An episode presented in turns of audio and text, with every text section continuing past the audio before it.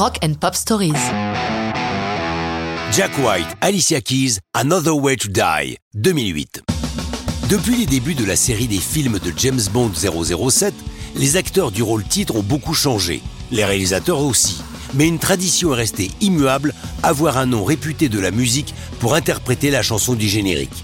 Lorsque Quantum of Solace est mis en chantier, comme d'habitude, les producteurs réfléchissent à qui pourrait écrire et porter la chanson du film.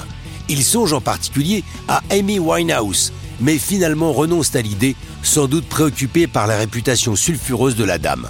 Amy, lors d'une interview, déclarera alors Je pense qu'ils vont choisir quelque chose de bien propre, de chiant. Il faut une grosse erreur. S'ils veulent un hit mondial, j'ai tout là, en pointant sa tête de l'index.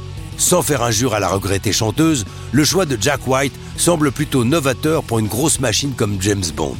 D'autant plus que le leader des White Stripes et des Raconteurs va leur proposer une idée inédite pour ce 22e épisode des aventures de 007, un duo. Cela fait déjà un bon moment que Jack a envie de travailler avec Alicia Keys. La musique d'un James Bond lui semble la parfaite opportunité. Dès la proposition faite, elle accepte avec enthousiasme. Elle raconte c'est en juillet 2008 que j'ai appris que Jack me voulait pour cette chanson. Je me suis dit qu'un travail avec lui serait novateur, du rock and soul. Le travail de Jack est très brut, sec, que ce soit à la guitare ou aux drums. Je pense que combiner à mon style assez brut également, que ce soit au chant ou au piano, ne pouvait que donner quelque chose d'intéressant. Ça faisait longtemps que je souhaitais travailler avec lui, je ne pouvais pas laisser passer cette occasion. David Arnold, qui compose toutes les autres musiques du film, n'intervient pas du tout sur la chanson, il l'explique. J'ai parlé avec Jack sur ce que devait être la chanson, lui donnant quelques points forts du scénario. Après, c'est son truc. C'est un type de la dimension de Prince, il fait tout lui-même. Pour enrichir le son de Another Way to Die, Jack fait appel aux légendaires Memphis Horns, qui quelques mois auparavant ont fait briller leur cuivre sur l'album des Raconteurs, et qui dans Another Way to Die percutent avec fougue dès l'intro.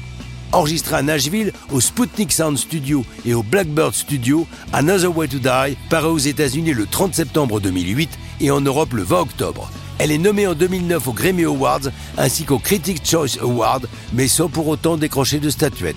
Si par la suite Alicia Keys met la chanson au répertoire de ses concerts, hormis le clip, on ne verra jamais Jack et Alicia la chanter ensemble. Mais ça, c'est une autre histoire de rock'n'roll.